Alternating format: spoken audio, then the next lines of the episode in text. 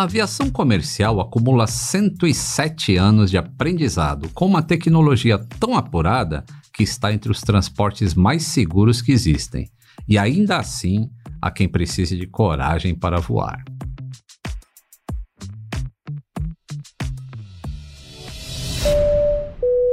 Bem-vindos ao voo número 20, partindo da milenar arte de contar histórias com destino ao fascinante universo da aviação. O tempo em rota é agradável e máscaras de oxigênio cairão na sua imaginação. Eu sou o comandante Lito Souza, com mais de 35 anos de experiência em manutenção de aeronaves, sendo os últimos 20 anos como supervisor internacional. Em casos de emergência, teremos convidados a bordo para que você perca o medo de voar. O seu check-in é o início de uma viagem mais tranquila. O uso de aparelhos celulares está permitido e fones de ouvido cairão do compartimento superior. Nossa viagem sonora já vai começar. Atenção passageiros.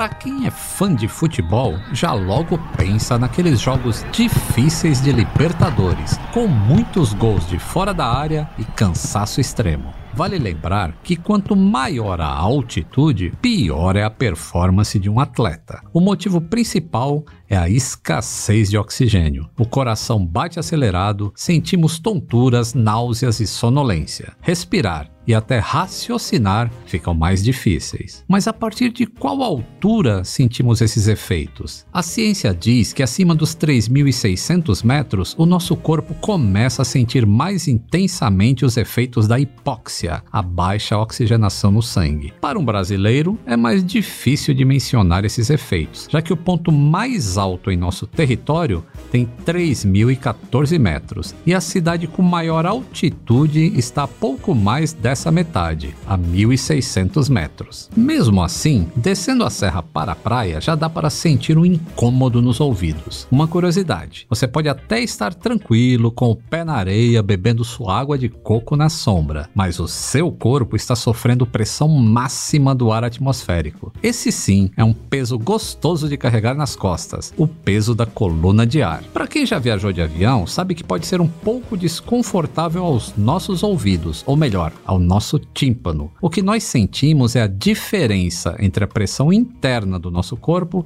com a pressão externa, que no caso do pouso está variando rapidamente e aumentando. Pegue o seu chiclete ou dê um bocejo e vamos embarcar numa cabine pressurizada. despressurização da cabine, máscaras de oxigênio cairão automaticamente à sua máscara, coloque sobre o seu nariz e a boca, ajuste o elástico em volta da sua cabeça e respire normalmente. Respirar normalmente pode ser uma condição muito difícil para quem não sabe como funciona a pressurização de um avião, mas para você, meu caro passageiro, isso não será um problema. Para começar, a despressurização da cabine é um evento raríssimo. Eu mesmo, que vou com muita frequência, nunca passei por isso. Inclusive, conheço muitos tripulantes que se aposentaram depois de voar por 45 anos sem lidar com esse tipo de emergência. Só que as pessoas sempre me perguntam: Lito, quanto tempo dura uma máscara de oxigênio? O que acontece se uma janela estourar? É possível abrir a porta durante um voo? E se o avião explodir? Respirem normalmente. A primeira coisa é que nem todo avião navega numa altitude em que a pressurização da cabine é necessária. Os primeiros voos comerciais a cruzarem os Estados Unidos de Nova York até Los Angeles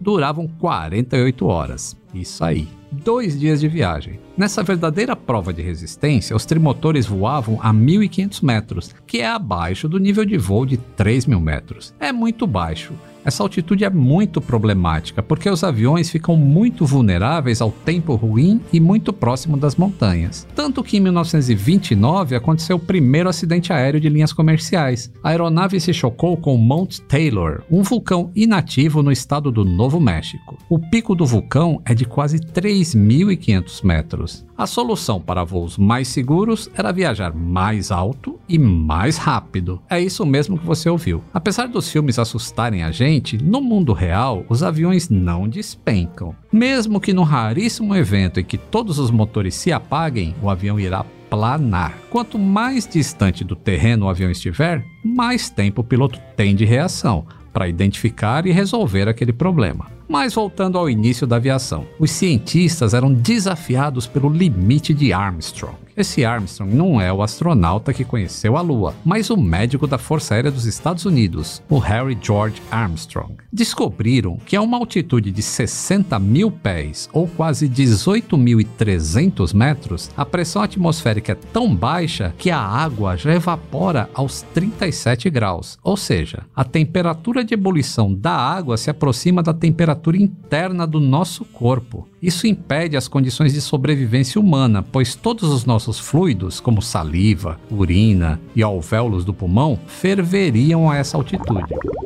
Sabe de onde os cientistas encontraram a tecnologia para voar mais alto? Pode parecer brincadeira, mas a resposta veio do fundo do mar. Ao analisarem os trajes de mergulho em águas profundas, foi desenvolvida uma roupa para os aviadores, só que ao invés de impedir que a água entrasse, impedia que o ar saísse, mantendo uma atmosfera respirável para o piloto. Pois é, os pilotos já usaram roupas parecidas com a dos astronautas. Em menos de uma década, os engenheiros desenvolveram as cabines pressurizadas. A partir de 1938, tripulação e passageiros puderam respirar tranquilamente em altas altitudes.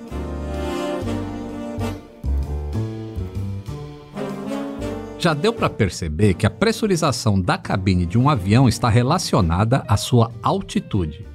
Mas como é que os pilotos sabem a altitude exata em que estão voando? Para a aviação moderna, o piloto é um gerenciador de sistemas. Esses sistemas são muito complexos e combinam conceitos de física, engenharia e informática, sempre de modo redundante, como eu sempre falo. Esse funcionamento é um dos critérios fundamentais para tornar o avião um dos meios de transporte mais seguro de todos. Você deve ter uma imagem aí na sua cabeça do que é uma cabine de comando, né? São botões, telas e alarmes por todos os lados, literalmente da cabeça aos pés. Eu poderia passar um episódio inteiro apenas citando o nome desses instrumentos: VOR, NDB, TAS, CAS, RDMI, mas eu escolhi falar dos mais famosos. A aviação tem um modelo chamado Six Pack, que destaca os seis principais instrumentos de navegação: o indicador de velocidade do ar, que é um pouquinho mais complexo do que o velocímetro de um carro. O piloto controla a velocidade da aeronave, velocidade de abaixamento de flaps, além da margem de segurança que indica a velocidade que faria o avião perder a sustentação. Horizonte artificial, que usa as cores azul e marrom, justamente para representar céu e superfície é um instrumento de referência espacial para o piloto, muito importante para voos com baixa visibilidade. Indicador de curva, que é a representação de uma aeronave com informações de inclinação do seu eixo horizontal. O piloto se orienta com uma bolinha que deve manter no centro do equipamento para evitar derrapagem. Quem usa tripé de câmera sabe bem do que eu estou falando. O climb, a sua versão em português é o variômetro. É uma indicação se o avião está subindo ou descendo. Usa a unidade pés por minuto para definir a razão de subida. No padrão da aviação, medimos a altitude em pés e a velocidade em em nós. Indicador de rumo é o mesmo que o giro direcional e tem o funcionamento semelhante a uma bússola. É aquele indicador que tem um avião desenhado sobre uma circunferência com indicações cardeais em graus. Assim, o piloto identifica a proa da aeronave em relação ao norte magnético da Terra. Altímetro. Chegamos ao destaque desse episódio. É um pouco óbvio que para voar em segurança é básico controlar a distância da aeronave em relação ao terreno. O modo que é feito esse cálculo revela muitos conceitos que vamos usar para entender as variações de pressão durante o voo. Vamos lá!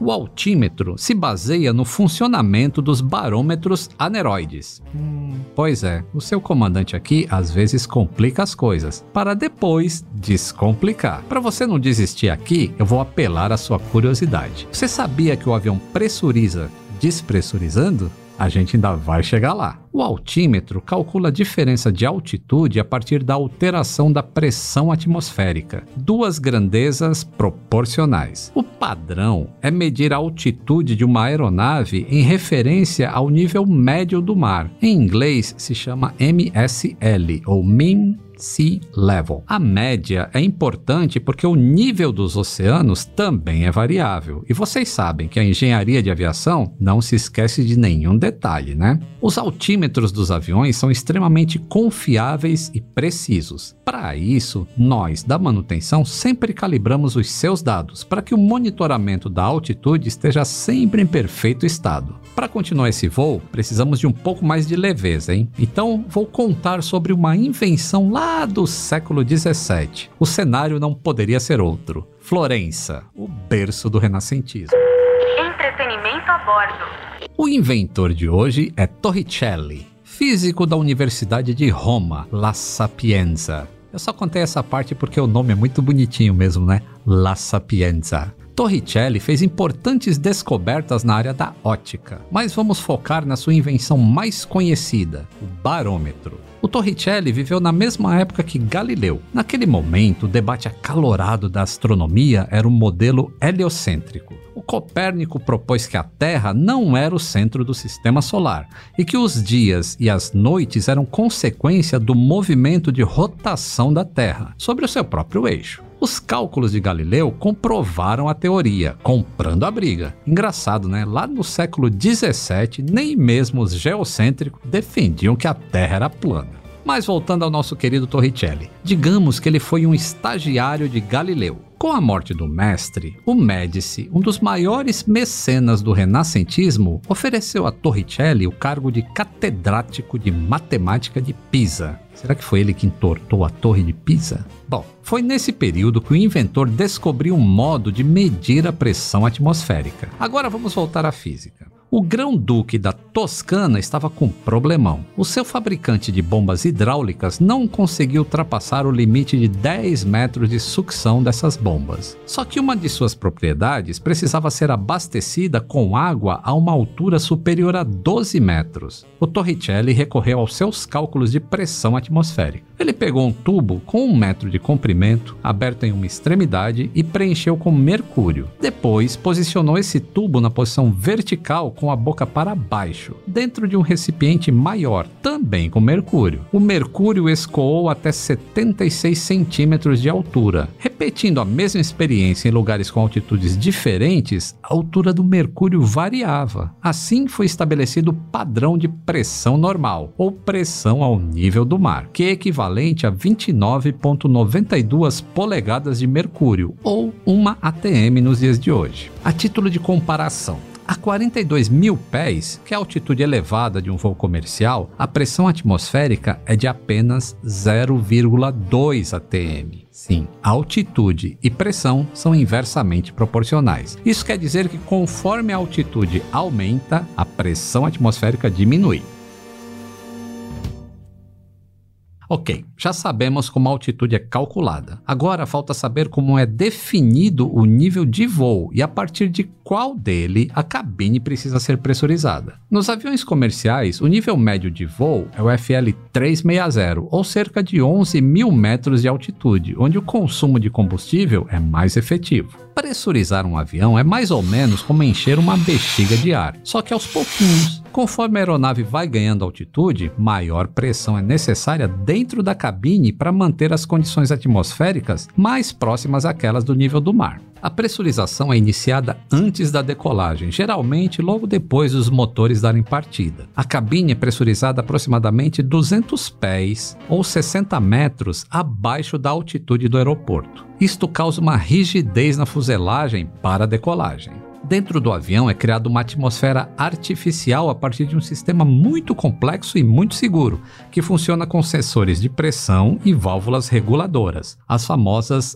outflows. Cada outflow possui de 3 a 4 motores redundantes que recebem sinais de controle de um computador de dados do ar. A base de dados toma decisões baseadas nas informações de diferencial de pressão captadas pelos sensores da aeronave e no planejamento de subida do avião. Já sei. Leito, e se essa válvula ficar aberta? Bem, você está pensando na hipótese de ao menos três motores falharem. É isso mesmo? Isso já é uma ocorrência bem difícil, né? Além do que, esses motores não são iguais entre si. Alguns são de corrente alternada e outros de corrente contínua. Mas o seu medo realmente quer que você pense nos extremos. Ok, tá, vamos lá, vai. Todas as válvulas travaram e o avião realmente irá despressurizar. Pode mesmo acontecer, mas não a terrível despressurização explosiva, tá bom?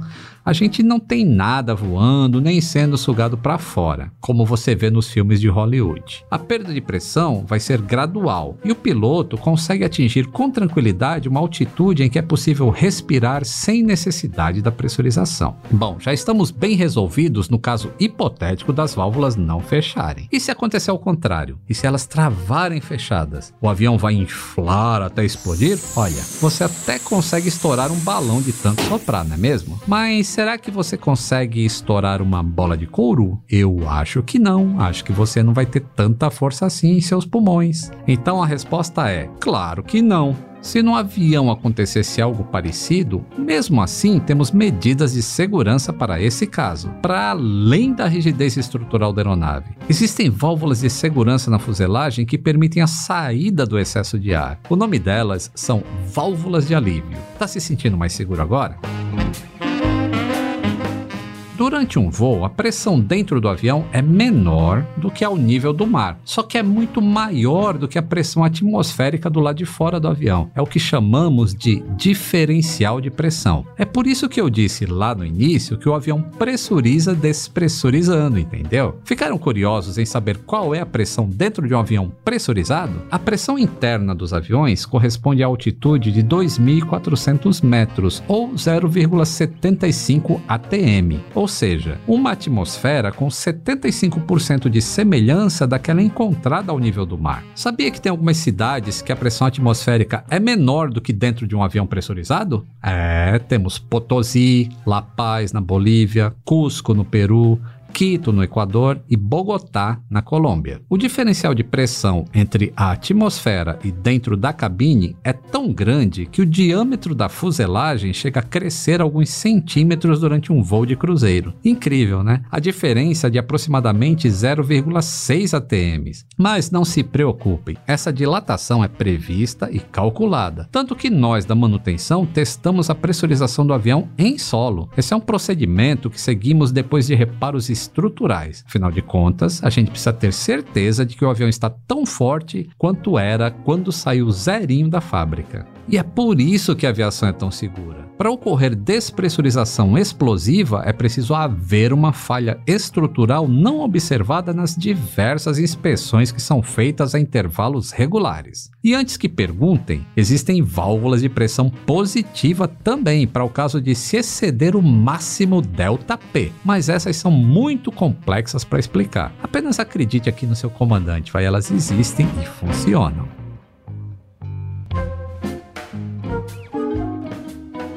Quem tem medo de voar de avião sempre pensa: e se? Pode ficar tranquilo que a engenharia já pensou em todas as possibilidades que o seu medo jamais foi capaz de lhe provocar. Então vamos lá. E se a cabine despressurizar? Bom, você já sabe, né? Máscaras de oxigênio cairão automaticamente à sua frente. E como é que isso funciona? Como é que elas sabem a hora que elas têm que cair? Bem, Dentro da cabine existem sensores que medem a pressão interna o tempo todo. Para isso, os sensores usam informações de um sensor apenas de altitude de cabine. Se a pressão interna está diminuindo, significa que a cabine do avião está teoricamente subindo. Caso os níveis controlados fujam do padrão, alarmes que indicam problemas de pressurização são disparados lá no cockpit. A pressão interna da cabine não costuma ser inferior a 0,75 atm, correspondente a 4.200 metros, que se você parar para pensar, é a metade da altitude do pico Everest. O valor pode variar conforme o modelo e tamanho da aeronave. Essa é uma margem de segurança bem distante dos limites do nosso corpo. Ainda assim, caso ocorra queda de pressão de cabine, além do alarme para os pilotos, os sensores enviam um sinal para um sistema eletrônico que destrava as portas que ficam em cima das nossas cabeças com as máscaras de oxigênio. E você sabia que dificilmente as máscaras de oxigênio dão pane em um avião? Digamos que essa confiança do sistema alivia um pouquinho para o nosso lado, o da manutenção. Durante a inspeção,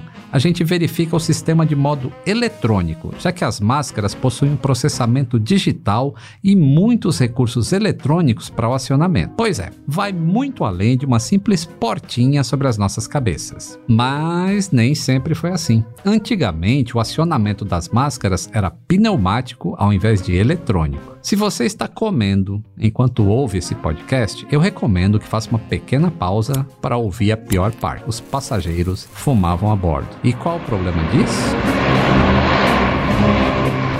Lá nos idos da década de 1980, eu trabalhava de madrugada no aeroporto de Congonhas, fazendo a manutenção dos majestosos Electras, que até 1991 operavam na ponte aérea Rio-São Paulo. Nessa época, não apenas era permitido fumar na cabine do avião, como também era um hábito muito recorrente dos passageiros. Além de todos os problemas da fumaça de um cigarro em ambiente fechado, tem mais uma coisinha chata: o ar que pressuriza a cabine de um avião vem do motor. Nós respiramos uma parte desse ar, depois que ele é filtrado. Só que a nicotina e o alcatrão presentes na fumaça do cigarro impregnavam nas válvulas que controlam a saída desse ar. Quase toda vez que um Electra reportava problemas de pressurização, eu já sabia que o culpado era o cigarro. Para fazer o reparo, eu tinha que entrar no compartimento próximo à cauda do avião e limpar aquela pasta grudenta que ficava colada na outflow com álcool isopropílico. Era bem nojento. Eu lembro do cheiro até hoje. Quase uma noite inteira limpando, desentupindo, reinstalando e testando as outflows. Graças a Deus, não se fuma mais a bordo, viu? Vamos falar de ar puro, muito puro. Você sabia que a máscara de oxigênio dos pilotos é diferente da dos passageiros? O sistema de emergência dos pilotos é totalmente isolado e armazenado em garrafas de oxigênio e com pressão controlada pela manutenção. Esse oxigênio é até mais puro do que o dos cilindros usados em hospitais. Afinal, os tripulantes precisam estar bem alertas lá na frente se for necessário, né? Já na cabine dos passageiros, as máscaras, na verdade, não possuem oxigênio, e sim um composto químico que, quando acionado, produz calor e oxigênio. Fica prontinho ali na hora, é um delivery, a partir da reação de cloreto de sódio com peróxido de bário e perclorato de potássio. Essa também é uma medida de segurança, já que o oxigênio em grande oferta poderia aumentar os riscos de um incêndio. Caso a cabine comece a despressurizar, um alerta de pressão envia um sinal elétrico para o sistema das máscaras de oxigênio, que aciona o atuador destravando a portinha acima das nossas cabeças. E aí é quando a mágica acontece. As máscaras surgem na sua frente. Ao puxar a máscara para ajustar ao seu rosto, o fio em que ela está pendurada é rompido, servindo como cabo de acionamento. Esse é o gatilho para o gerador de oxigênio e aquela mistura química acontece dentro do reservatório. Ah, e mais um detalhezinho, tá? Em cada fileira de assentos tem um número maior de máscaras, sabia? E por que isso? Porque se você tiver com uma criança de colo, você vai ter a sua máscara e mais uma disponível para colocar na criança de colo. Eles pensam em tudo mesmo, viu? Se um dia você passar por essa remota experiência, mantenha calma. E se lembre da última parte do anúncio. Coloque a máscara primeiro em você antes de ajudar crianças ou outras pessoas. Esse é um procedimento de segurança também muito importante e deve ser seguido. Se você tentar colocar a máscara em uma criança antes de colocar a sua própria, pode acontecer de você ficar meio grog antes mesmo de conseguir ajudar a criança. As máscaras fornecem uns 15 minutos de oxigênio. Você está achando pouco? Isso é quase três vezes o tempo necessário. É que em caso de descompressão da cabine, o piloto imediatamente começará uma descida de emergência. Entre 3 e 6 minutinhos, a aeronave já terá atingido uma altitude segura para todo mundo poder respirar sem as máscaras. A partir da altitude de 10 mil pés, pouco mais de 3 mil metros, a gente já consegue respirar normalmente. Hoje temos muitas curiosidades. E tem uma que é tão meticulosa quanto a arte de dobrar origamis. Todas essas máscaras são dobradas e encaixadas de uma maneira bem específica para que não aconteça uma falha em um momento de emergência. Por exemplo, digamos que a porta do compartimento abra e a máscara não caia para o passageiro. Então isso nunca pode acontecer. Por isso, apenas o pessoal treinado deve dobrar essas máscaras e fechar a caixinha. É tão detalhado que foi desenvolvida uma trava específica só para nós, da manutenção, verificarmos o acionamento das portinhas. Imagina que se para testar o funcionamento dessa porta, de fato, todas essas máscaras caíssem. Demoraria aí pelo menos umas 5 horas para que esses especialistas preparassem todas as 300 e mais máscaras de um 777. Para evitar esse desperdício de pessoal e de tempo, os engenheiros desenvolveram uma travinha que permite que os mecânicos testem se o acionamento das portas está funcionando sem que as máscaras caiam. A aviação pensa nos mínimos detalhes de segurança e de eficiência, não é mesmo? Você sabia também que existe um sistema automático que desce a aeronave em caso de despressurização da cabine? Por enquanto, apenas um modelo de avião faz isso. O sistema entra em operação somente se os pilotos não responderem a tempo a um alerta, potencialmente indicando que a tripulação pode estar incapacitada pelos efeitos da falta de oxigênio. Ainda assim, esse é um tema que rende muita discussão discussão sobre a autonomia dos pilotos diante dos avanços da tecnologia. Agora que já falamos de máscaras, vamos para outra preocupação típica. O que acontece se algum passageiro tentar abrir a janela de emergência durante o voo?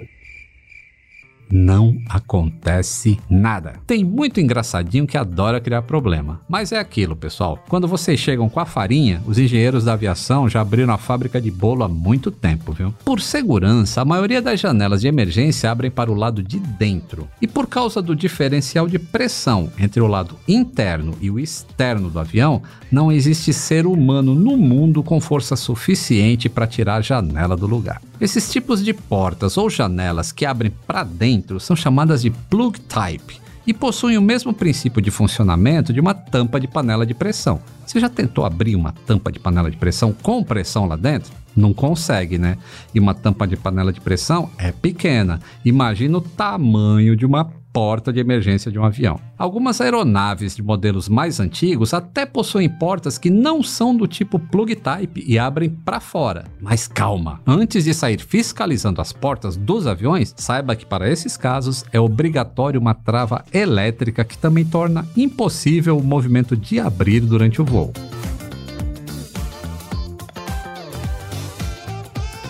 As janelas dos aviões nos permitem ver as paisagens lindíssimas, mas pouco vemos sobre como elas realmente funcionam. Cada uma daquelas pequenas janelinhas são formadas por três camadas de painéis acrílicos. O acrílico que está ali do seu ladinho não é estrutural, é apenas uma proteção para que o pó da cabine não prejudique os outros dois painéis. Alguns painéis do meio possuem aquele furinho que deixa muita gente intrigada. E ainda temos a camada externa. E se algum desses painéis se quebrar? Bom, se for o que está do seu lado, não tem problema nenhum, porque aquilo não segura a pressurização é só cosmético. Mas se for um dos outros dois, também não tem problema, porque apenas um painel consegue manter a pressurização da cabine. Voltamos àquele furinho lá. Ele é responsável por equilibrar a pressão entre esses dois painéis e acaba evitando até que as janelas embacem.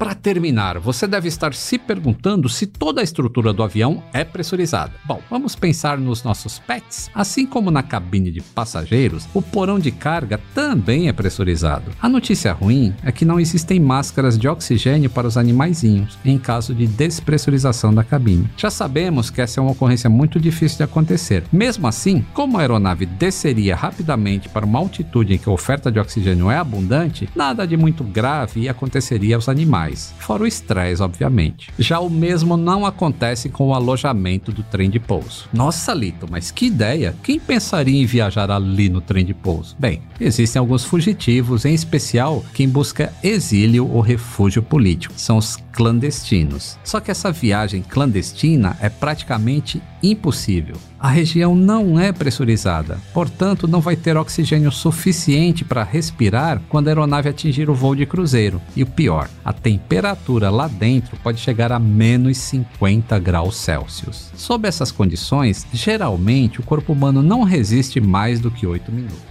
E antes disso acontecer, ainda são enormes os riscos de morrer por esmagamento do trem de pouso. Então fica a minha dica final. Se você pensa em fugir para outro lugar clandestinamente para melhorar de vida, prefira ir no porão de um navio descascando batata do que como bloco de gelo dentro de um avião.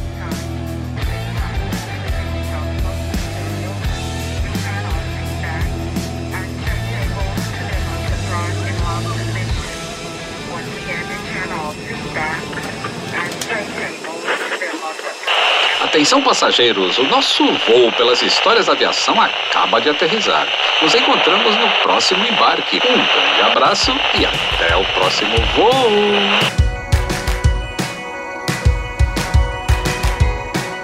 O Atenção Passageiros é realizado pelo Grupo Globo, em coprodução com o canal Aviões e Músicas no YouTube. Eu sou o comandante Lito Souza, de acordo com Panda Betting, o popstar da aviação brasileira. Para esse episódio, assistimos ao primeiro episódio da série Revolutions: The Ideas That Changed the World, de 2019 da BBC, e consultamos o artigo Experimento de Torricelli, da revista Alexandria de Educação em Ciência e Tecnologia, maio de 2018. Atenção passageiros.